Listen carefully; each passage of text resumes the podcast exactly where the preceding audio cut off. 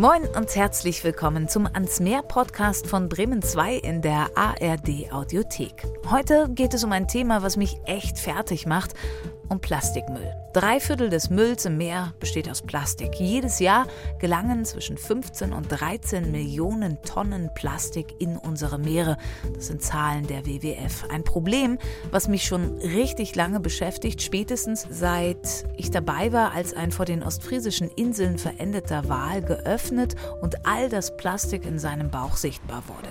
Und so war ich schon ganz lange auf der Suche nach einem Projekt, das wir hier im Podcast vorstellen können, was versucht, Plastik aus den Meeren oder aus der Natur zu entfernen, damit es eben erst gar nicht ins Meer gelangt. Und da gibt es, das wisst ihr bestimmt, unzählige. Hängen geblieben bin ich aber bei einem Projekt, Project Wings. Auch wenn diese Non-Profit-Organisation nicht nur Plastik aus dem Meer, sondern vor allem auch aus dem Regenwald und aus den Flüssen sammeln lässt. Es geht in dieser Folge nach Indonesien, auf die Insel Sumatra im Indischen Ozean. Hier ist der Tourismus noch nicht so ausgebaut wie auf den Nachbarinseln Bali oder Java. Hier kommen Naturfans in Nationalparks mit seltenen Orang-Utans, Nashörnern und Tigern und seltsamen und seltenen Pflanzen im dichten Regenwald auf ihre Kosten. Und mitten in diesem Naturparadies baut Project Wings das größte Plastikdorf der Welt. Wir wollen mehr als 250 Tonnen Plastikmüll wirklich in den Häuserwänden isoliert verbauen. Das Ganze geschieht also das Grundstück selber auf drei Hektar. Das ist gar nicht mal allzu groß. Aber wir haben mittlerweile die gesamte Projektregion in unser Projekt involviert. Das heißt, wir haben auch schon viele Gebäude in der gesamten Umgebung aufgebaut und nicht ausschließlich nur auf dem Grundstück. Und damit helfen Leonie Daimann und ihre MitstreiterInnen nicht nur der Natur, sondern auch den Menschen vor Ort. Wie das funktioniert, das hört ihr in dieser neuen Folge von Ans Meer, Geschichten zwischen Wasser und Land. Mein Name ist Katharina Golaikow und ich wünsche euch wie immer viel Vergnügen beim Zuhören. Und damit ein herzliches Willkommen an Leonie Daimann, die Gründerin, eine der Gründerinnen und Geschäftsführerin. Moin Leonie. Moin Katharina, freut mich, dass ich hier sein darf. Zum Setting, sie ist in Koblenz im Studio, ich bin in Bremen im Studio und so können wir uns beide hören. Leonie, du hast ja zusammen mit Sebastian Keilholz, Marc Hellwing und Erich Stieb Project Wings gegründet und damit wir mal sofort diese Begeisterung, die ich in mir spüre, für euer Projekt teile. Was macht ihr da genau? Genau, wir hatten, naja, erstmal eigentlich nur den Plan, irgendwas Sinnvolles aus Plastikmüll zu machen.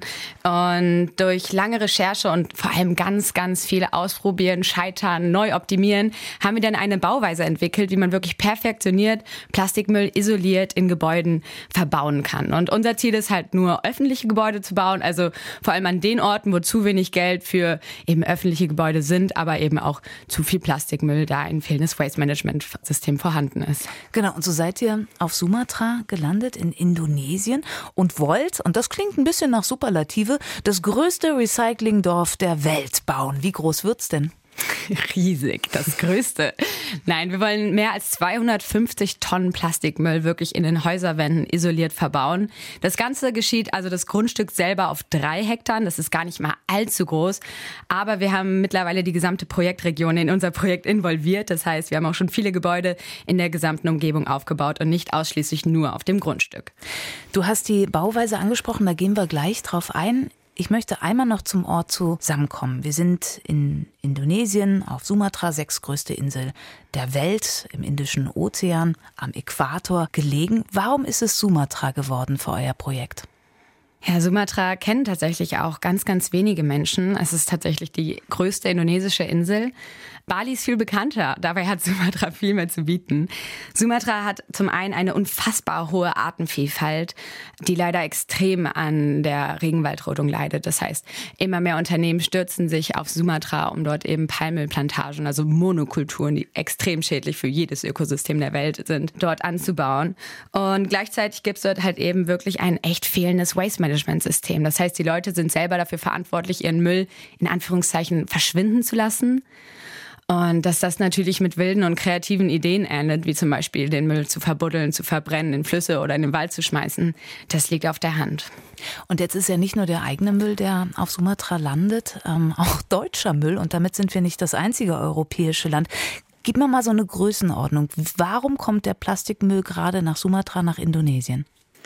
Ja, das ist Deutschland auch, äh, muss man sagen, nicht alleine. Ganz, ganz viele Länder insgesamt, meine ich, 22 Länder schicken ihren Müll ins Ausland, unter anderem eben nach Indonesien weil wir selber als große Mülltrennungsnation mit unserem Müll überfordert sind. Das heißt, es gibt ganz, ganz viel Müll, vor allem Plastikmüll, der recycelbar ist, aber auch ein riesengroßer Großteil eben nicht, beispielsweise Mischplasten. Das sind so Alu-Plastik-Gemisch, das kennt man zum Beispiel von Chipstüten. Und die lassen sich einfach nicht trennen und deswegen auch nicht wieder zurück in den Wertstoffkreislauf führen. Und das wird dann halt eben beispielsweise ins Ausland exportiert. Die Länder, die den Müll annehmen, zahlen sogar was dafür, weil es eben Wertstoffe sind, aus denen man eigentlich schon was Geiles machen kann. Die Realität sieht aber allerdings leider häufig anders aus. Und so gibt es so tatsächlich zum Teil riesige Müllkippen. Und zwar wirklich mehrere Meter hoch bis in den Himmel.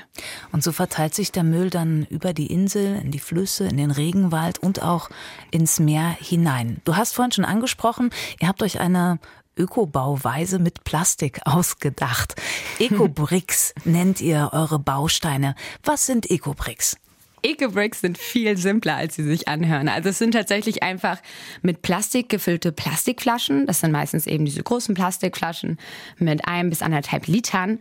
Und dafür sammelt man einfach Plastikmüll aus dem eigenen Haushalt, aus der Natur oder aus den Flüssen und reinigt ihn, trocknet ihn und stopft ihn dann mit Hilfe von einem Stock in diese Flaschen rein. Und zwar so lange, bis es wirklich so richtig stabil und hart wird. Also wer schon mal so ein Eco-Brick in der Hand hatte, weiß, damit kann man auf jeden Fall jemand mal auf die Birne kloppen.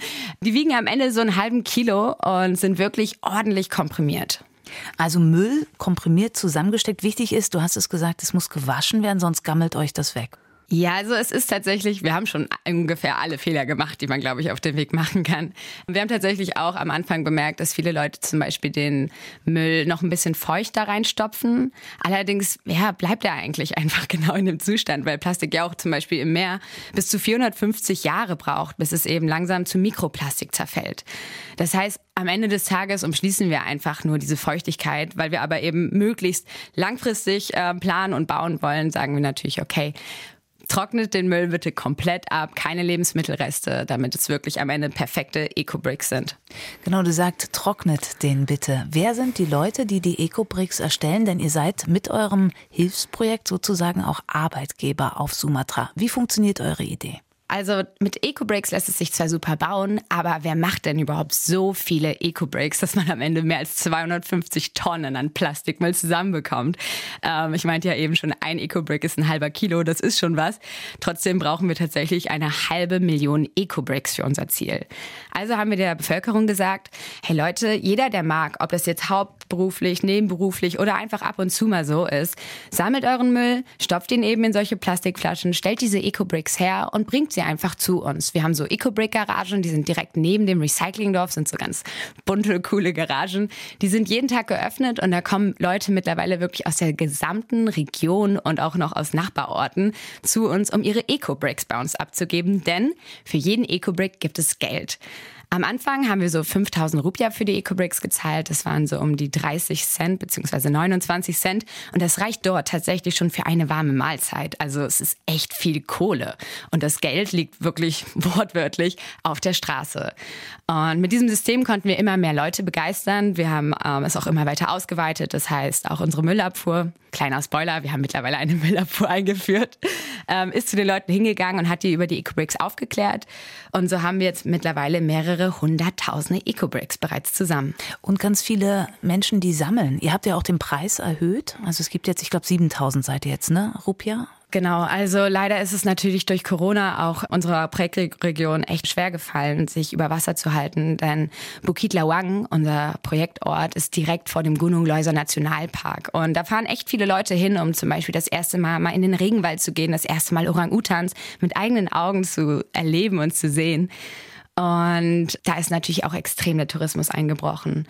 Und viele Leute sind auf uns zugekommen und haben nach Hilfe oder Jobs gefragt. Und wir haben auch mehr und mehr Leute eingestellt in der Zeit. Also in der Zeit ist unser Team auf 70 Festangestellte vor Ort gewachsen und das von 30. Aber auch der EcoBreak-Preis wurde erhöht, damit wir einfach noch mehr Leute damit wirklich aktiv unterstützen können. Okay, ich fasse nochmal zusammen. Also ihr bietet den Menschen vor Ort A eine Beschäftigung an, B macht ihr nebenbei die Natur sauber Und ihr wollt was Nachhaltiges schaffen. Also sollten wir uns so langsam das Dorf einmal anschauen. Ihr seid ja mit eurem Projekt im März 2019 gestartet. Da habt ihr euch gegründet. Also jetzt fast, na, ich übertreibe ein bisschen, fast drei Jahre am Start, über zweieinhalb. Wie weit seid ihr aktuell? Weiter als gedacht. Tatsächlich weiter auch als geplant. Wir haben ja eben erstmal außerhalb des Grundstücks angefangen zu bauen. Wir mussten ja auch unsere Bauweise mehrfach testen und wieder revidieren und umschmeißen und wieder neu starten. Und ja, wir haben mittlerweile vier Gebäude in der Region drumherum und fünf Gebäude im Recyclingdorf selber, die auch schon stehen. Und gerade aktiv sind zwei weitere im Aufbau. Also ja, eigentlich fehlt tatsächlich nur noch ein weiteres geplantes Gebäude und dann sind wir an dem Punkt, den wir erreichen wollten. Aber ich glaube, es ist so viel zu tun. Wir werden wahrscheinlich noch das ein oder andere Gebäude aus dem Boden stampfen müssen. Es klingt auch danach, als würdet ihr euer Projekt nach und nach immer erweitern. Gehen wir noch mal zu den Ecobricks zurück. Das ist ja keine Idee, die ihr jetzt aus der Luft gegriffen habt. Äh, solche Projekte gibt es auch schon in anderen Teilen der Welt. Aber wir wissen schon, ihr habt diese Flaschen. Und dann, wie wird daraus ein Haus gebaut aus Plastik, aus gefüllten Plastikflaschen. Das mit den gefüllten Plastikflaschen ist tatsächlich ein Trend, der sich durch äh, den ganzen Globus zieht. Das heißt, Menschen machen alles Mögliche mit Plastikflaschen. Viele von euch haben es bestimmt auch schon gesehen. Manche füllen Sand in solche Plastikflaschen, manche einfach gar nichts und bauen daraus beispielsweise Boote, weil natürlich mit der Luft da drin das Ganze gut schwimmen kann. Wir packen eben Plastikmüll da rein, weil es dann einfach, ja, eigentlich doppelt so effizient ist. Plastik in Plastik. Und dann ist halt der nächste und vor allem herausfordernde Schritt, dass man den Plastikmüll komplett vor Sonne und Regen schützt. Denn Plastikmüll verschwindet eben nie so ganz. Es wird nur mikroklein. Und das eben durch Umwelteinflüsse wie Sonne, Regen oder Wind. Also haben wir gedacht, es sind zwar ganz hübsche Flaschen und es sieht tatsächlich auch mega schön aus, wenn man die so waagerecht in die Wand legt und am Ende diese bunten Böden einen anschauen. Aber schweren Herzens mussten wir uns dafür entscheiden, dass wir die doch komplett isolieren. Das heißt, wir fangen an mit einem Bambusgerüst. Das sind quasi die tragenden Elemente. Dann wird oben ein Dach aus Blättern, einfach aus Blättern aus der lokalen Region, zusammengeflechtet und draufgelegt. Und dann wird peu à peu jede Wand gefüllt. Und zwar eben mit diesen Eco-Bricks, aber auch mit so einem eigenen Lehmgemisch. Da haben wir auch viel experimentieren müssen. Am Ende des Tages sind alle Ressourcen, die wir für dieses Haus verwendet haben, eben aus der Region. Beispielsweise auch der Lehm, der besteht aus Kudung, aus Reishülsen, aus Wasser, aus Erde und mittlerweile sogar auch aus Lemongrass, weil es einfach ein bisschen besser riecht und haftet. Ach, ich würde sagen, okay, die duften also auch noch eure Häuser. Und dann alles mit Lehm verkleidet, damit eben das Plastik sich nicht äh, zersetzt.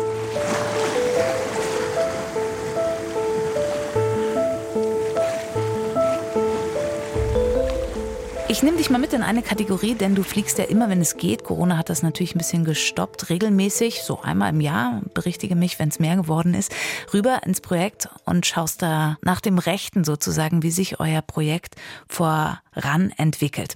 Wir haben so eine Kategorie, die sagt, ich packe meinen Koffer. Altes Spiel kennen wir alle. Und ich gebe mal was vor und du sagst, ob ich blöd bin oder ob es eine gute Idee ist. Also, wenn ich mir vorstelle, ich fahre nach Sumatra, ich packe meinen Koffer und nehme mit, warte, für euer Projekt ganz speziell, sag ich mal was ganz Blödes, so eine Greifzange, um den Müll einzusammeln. Braucht kein Mensch, oder? haben wir tatsächlich alles natürlich vor Ort, auch Handschuhe und so. Also da wärst du bestens ausgestattet sowieso schon. Okay, dann packe ich meinen Koffer und nehme mir ganz klassisch Sonnencreme mit. Ist schon eine gute Idee. Oder wie ist die Situation vor Ort allein vom Wetter her? Auf jeden Fall die Sonnencreme einpacken. Wir haben das große Glück, dass wir tatsächlich eigentlich immer zur Regenzeit dorthin fahren, also so zwischen Januar und März. Aber auch da ist es super warm und die Sonne scheint auch eigentlich jeden Tag. Das heißt, wenn es regnet, dann kommt es auf einen Schlag über mehrere Stunden hinweg, aber danach klärt sich auch der Himmel und Sonnencreme ist da wirklich, wirklich angemessen, denn man hat so eine schwüle Hitze, also so eine tropisch feuchte Hitze. Ich finde es super. Meine Haare hassen es. Sie stehen alle zu Berge und kräuseln sich in alle Richtungen. Aber du hast es wirklich jederzeit angenehm warm. Und auch in der Nacht, da kühlt es sich zwar so ein bisschen runter und man hört dann auch so die Zikaden, dass sie, auch die ganzen Tiere, dass sie so langsam wieder aufatmen können. Aber es äh, bleibt auch dort meistens über 20 Grad in der Nacht. So, bevor ich noch ein blödsinniges Utensil einpacke, frage ich dich, was nimmst du denn unbedingt mit und packst mit dazu, wenn du dich auf den Weg machst nach Sumatra? Eine Sache, die man vielleicht gar nicht so direkt erwartet, aber eigentlich, wenn man so hört Hitze und Sonne, dann denkt man ja auch an kurze Hosen, Tops und alles. Allerdings ist das dort in der Region, man kann das machen, viele Touristen machen das auch, also gehen da ganz normal in ihren normalen kurzen Outfits und äh, Hosen dahin. Allerdings ist es von der Kultur dort ehrlich gesagt nicht so angesehen. Das heißt, es ähm, ist ein Zeichen des Respekts, wenn man seine Schultern und auch mindestens seine Knie eben verdeckt. Deswegen ziehe ich alles an, was luftig und locker ist, indem ich nicht total schwitze und zerfließe, aber was trotzdem über Knie und Schultern geht. Und das ist tatsächlich gar nicht mal so einfach, weil ich schon meine Sommerkollektion darauf ausrichte, dass es schön und nicht zu heiß wird. Deswegen ganz, ganz viele Klamotten, die über Knie und Schultern gehen. Weil die überwiegende Bevölkerung muslimisch geprägt ist. Ne? Ich spreche genau. das auch an, was man mitnimmt, weil die, die uns gerade hören, können nämlich A bei euch mitmachen und B natürlich, denn ihr plant ja für euer Dorf auch nicht nur für die Leute vor Ort viel Bildungsarbeit, sondern auch, dass Externe sich dazukommen können und dieses Land kennenlernen. Yes, genau. Also das Recyclingdorf auch als solches. Ich habe ja eben schon gesagt, wir bauen eigentlich nur öffentliche Gebäude, wie zum Beispiel ein Green Education Center, wo Kiddies, die sonst halt keine richtigen Schulräume nutzen können, eben zu uns gehen können mit ihren Lehrern und Lehrerinnen und halt eben in unterschiedlichen Fachrichtungen ausgebildet werden können. Wir haben ein Coworking-Büro, in dem nachhaltige Gründungsideen aus der Region eben auch eine Chance und vor allem Raum und Förderung bekommen sollen, Sanitärgebäude und noch vieles mehr. Und da wollen wir natürlich auch weiter dranbleiben. Das heißt, umso mehr Menschen aus unterschiedlichsten Religionen, Kulturen und Regionen dorthin kommen, umso mehr Austausch kann dort passieren. Das heißt, wir wollen am Ende des Tages einfach eine Begegnungsstätte schaffen und hatten bisher auch tatsächlich schon über 50 freiwillige Helfer und Helferinnen, die mit ihrem Wissen und Know-how dorthin gekommen sind und das Projekt wirklich massiv bereichert haben. Sowohl natürlich die Indonesier und Indonesierinnen, die Volunteers, aber halt eben auch andersrum wenn Leute aus Deutschland mit unterstützen wollen. Jetzt klingt das ja alles bombastisch und ich glaube, wir können von den Einzelprojekten noch was oben drauflegen gleich, was ihr alles Tolles macht. Eine Frage, die ich denke aber jetzt mal geklärt werden muss, weil ich glaube, viele fragen sich, klingt ja super. Wir haben auch schon gehört, Non-Profit-Organisation, ihr bezahlt den Leuten was vor Ort. Wie finanziert sich das Ganze? Wo kriegt ihr die Kohle dafür her? Ja, da hatten wir echt Glück, ähm, da wir selber aus dem Fundraising-Bereich kommen. Also wir vier GründerInnen mit mir ähm, kennen uns durch das Fundraising für große andere Hilfsorganisationen. Das heißt, wir wissen grundsätzlich, wie man theoretisch an Spenden rankommen kann, wenn man die Leute wirklich überzeugt. Und deswegen haben wir tatsächlich das erste Dreivierteljahr der Anfangszeit von Project Wings eben einfach unseren Pavillon, zwei Stände geschnappt, sind auf die Straßen gegangen, in die Fußgängerzone Deutschlands, haben hunderttausende Menschen angesprochen und sie eben als Unterstützer und Unterstützerin für unser Projekt gewonnen. Denn am Ende des Tages ist es eigentlich so, wenn ein Mensch ein Eco-Break pro Tag finanziert, dann ist das schon mal ein halber Kilo Plastikmüll, der jeden Tag aus der Natur rausgeholt wird und eine warme Mahlzeit, die damit jemandem geschenkt wird. Und in Deutschland sind es so 30 Cent, also nicht mal mehr ein weißes Brötchen beim Bäcker um die Ecke. Und so konnten wir halt sehr, sehr viele Menschen, auch gerade jüngere Menschen dafür begeistern, uns zum Beispiel mit neun oder zehn Euro monatlich zu unterstützen. Aber eben auch Unternehmensspenden oder größere Förderungen von Stiftungen oder auch Preise und Auszeichnungen wurden immer, immer wichtiger für uns. Glaubt ihr, ihr kommt mit eurem Projekt so gut voran, weil bei uns allen so langsam angekommen ist, dieser Plastikmüll ist wirklich ein Problem und eine Bedrohung für unsere Welt, egal wo wir sind? Ja, auf jeden Fall. Also Gott sei Dank wächst das Bewusstsein ja immer, immer mehr über die Umweltproblematiken. Und ich glaube, dass auch mittlerweile der weit entfernteste Mensch vom Ökotum das ebenfalls begriffen hat. Leider muss man aber auch natürlich sagen, dass seit 2019 mehrere Krisen auf uns zugekommen sind. Beispielsweise am Anfang die Corona-Krise, dann hier in Koblenz in der Region eben na, die A-Flut. Mhm aber jetzt auch eben der Krieg und solche Krisen, die so akut und direkt vor der eigenen Haustür extrem sichtbar sind, die verschieben natürlich wieder den Fokus. Und so rückt auch eben ja das große Bild der Umweltproblematik auf dem gesamten Globus immer weiter in den Hintergrund. Und genau in dieser Zeit ist es wichtig, dass es Akteure und Akteurinnen wie uns gibt, aber auch viele viele andere Menschen, die wahnsinnig wichtige Aufklärungsarbeit leisten, die immer wieder darauf hinweisen, hey, wir haben eben solche Probleme wie zum Beispiel die Flut aufgrund dessen, dass wir eben die Natur extrem verformt haben und dass sie eben nicht mehr natürlich funktionieren kann. Oder eben auch Corona, was natürlich gewiss auch mit Massentierhaltungen und eben Infektionen und Krankheitserregern, die dadurch entstehen, überhaupt erstmal ne, ins Leben kommen konnte. Und ich bin überzeugt und ich bemerke es auch selber seit 2019, dass sich da irgendwie so ein Gesamtbewusstsein doch in kleinen, aber stetigen Schritten in die richtige Richtung bewegt. Ja, ich habe es ja am Anfang gesagt, ich bin ja irgendwie, ich habe immer dieses Bild von diesem Wal, der voller Plastik ist und die Meere und du siehst Strände und du siehst überall Müll und wir wissen, dass wir alle mitschuld daran sind. Was ist dein persönlicher Antrieb? Ich meine, Leonie, du bist 24 Jahre jung, du könntest auch einfach, was ich, um die Welt jetten und dir einen lauen Lenz machen. Warum engagierst du dich in dem Projekt? Ja, es gibt tatsächlich auch Momente, wo ich mich das auch frage, Katharina. Ähm Aber am Ende des Tages weiß ich immer wieder und spätestens, wenn ich in Sumatra bin, wieder, warum ich das mache. Erstens haben wir tatsächlich, und es hört sich so klassisch und runtergebrüht oder abgebrüht an, aber wir haben nur diesen einen Planeten und der funktioniert auf eine so faszinierende Art und Weise. Und ich bin extrem dankbar dafür, dass ich den mit meinen eigenen Augen einfach erleben darf und dass ich überhaupt hier, vor allem auch in Deutschland, leben darf, um das Ganze halt wirklich auch eventuell mit zu unterstützen, da ich mir aussuchen kann, welchen Beruf oder welchen Weg ich in meinem Leben einschlage. Und ich glaube, mein größter Antrieb ist tatsächlich einfach, dass ich ja schon auch ein sehr großes Herz für Kinder habe und mir selber gut vorstellen kann, vielleicht eines Tages auch Mutter zu werden. Aber ich hatte lange Zeit mit 18, 19 so einen extremen Gewissenskonflikt, wo mir einfach nicht bewusst war, ob ich das wirklich verantworten kann, ein Kind in diese Welt zu setzen, weil ich wünsche meinem Kind natürlich auch, dass es irgendwann selber Kinder haben kann oder Enkel. Und ähm, wenn man auf die Prognosen der Wissenschaft hört, sieht das tatsächlich ganz schön eng aus.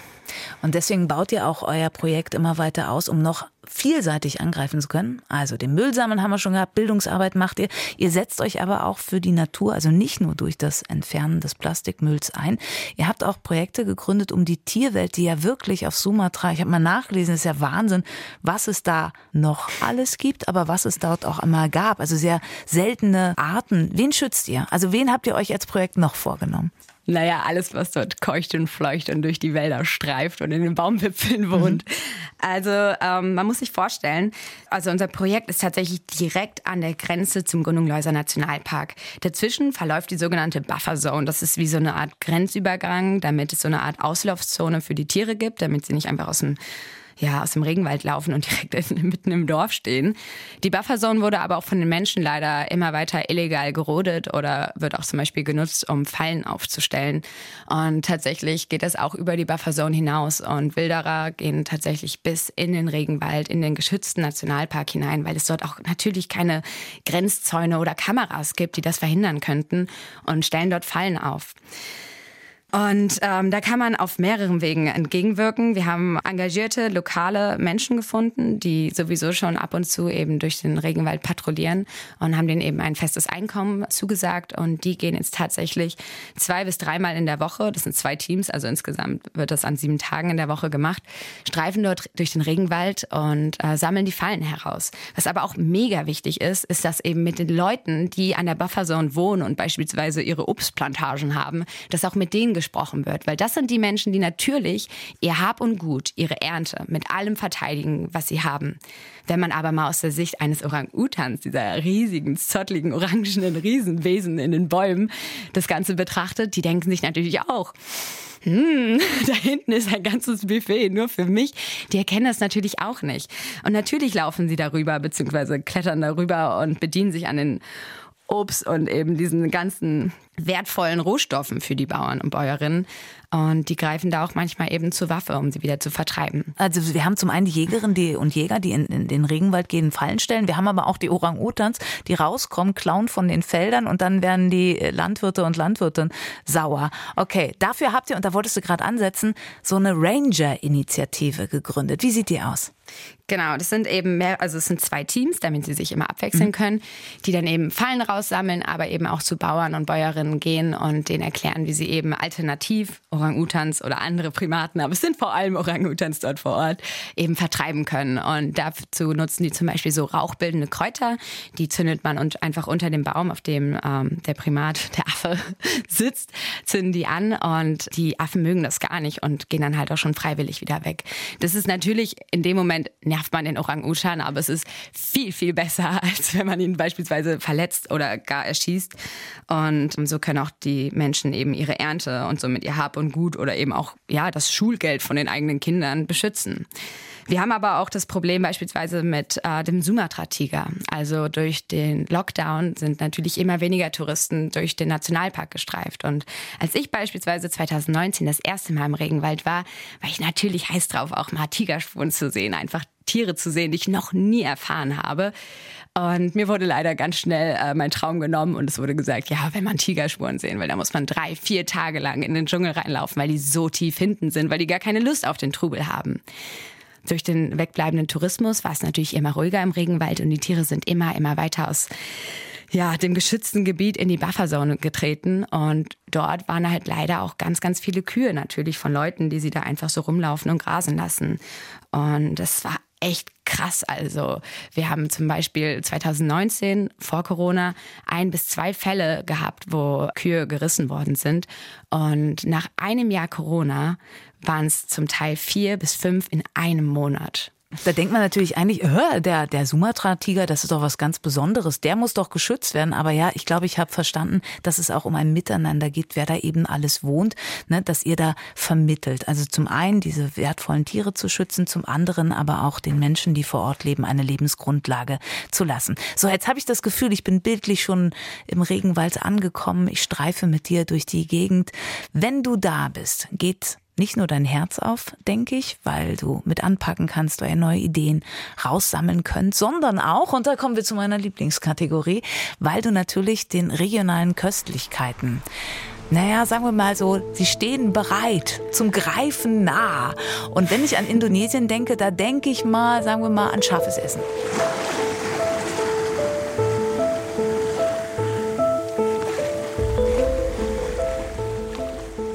Ist das so? Absolut ist das dein richtig. Favorite?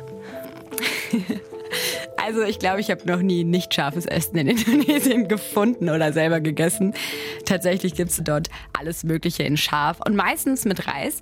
Aber ich persönlich bevorzuge auch viel mehr Nudeln. Ah. Beispielsweise, es gibt Nasi Goreng, das kennt okay. man auch in Deutschland genau. häufig. Das ist so gebratener Reis. Allerdings mag ich viel lieber Mi Goreng beispielsweise. Und da kommt sie wieder rein in mein Studio, Redakteurin Serafia Johansson. Und jetzt kommst du auch um den Bildschirm. Ach, ich liebe es. So, Migoreng.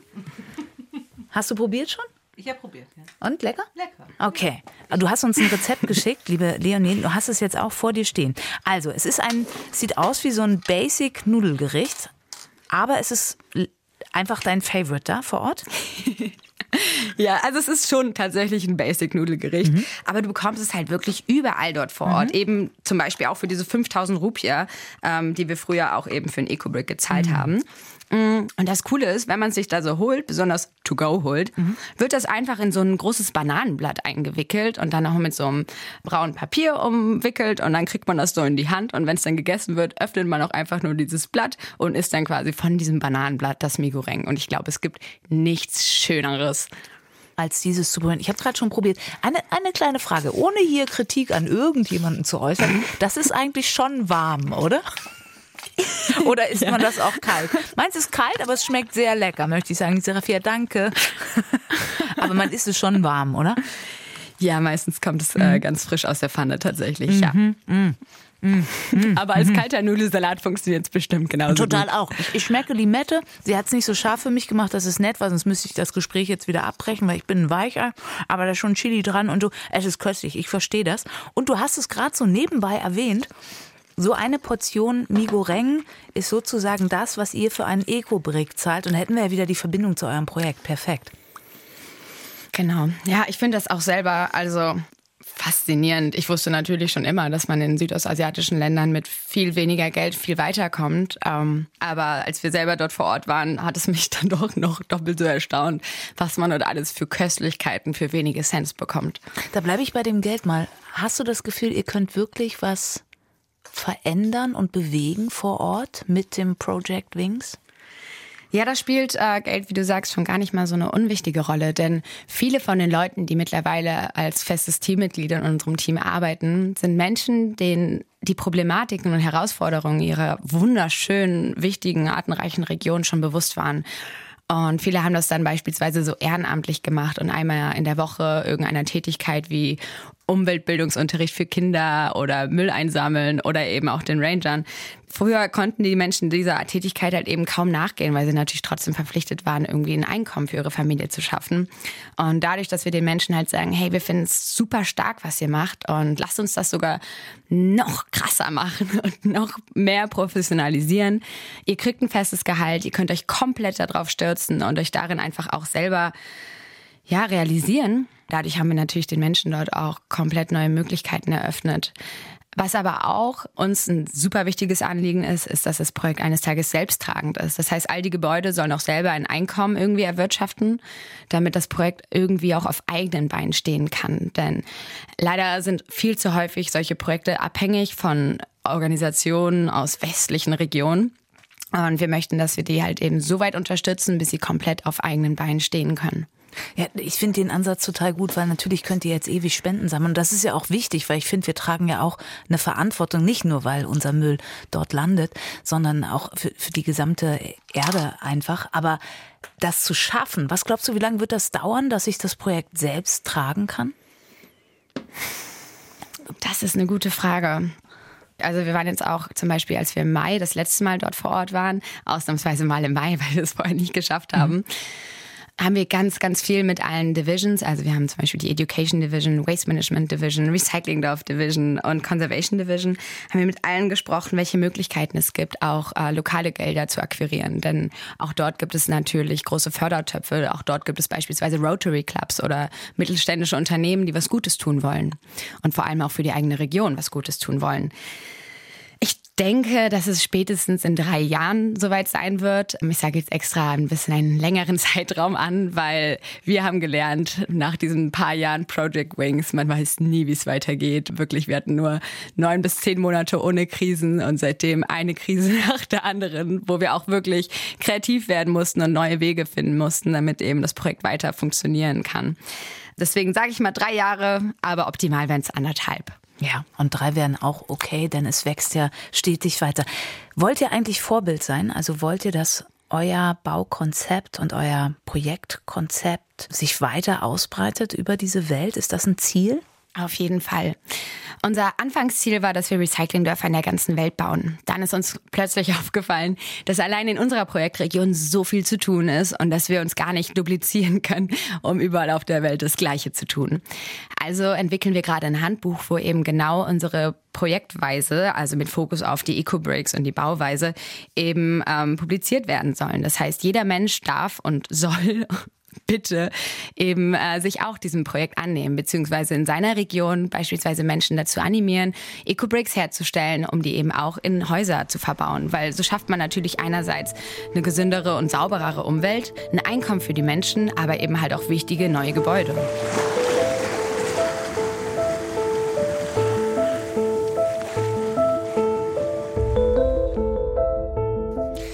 Ich merke schon, ich könnte Stunden mit dir weiterreden, weil du, du, du strahlst so für dein Projekt. Und ich ende eigentlich immer in dem Podcast mit der Frage, was nimmst du mit daraus? Aber ich glaube, das ist schon deutlich geworden.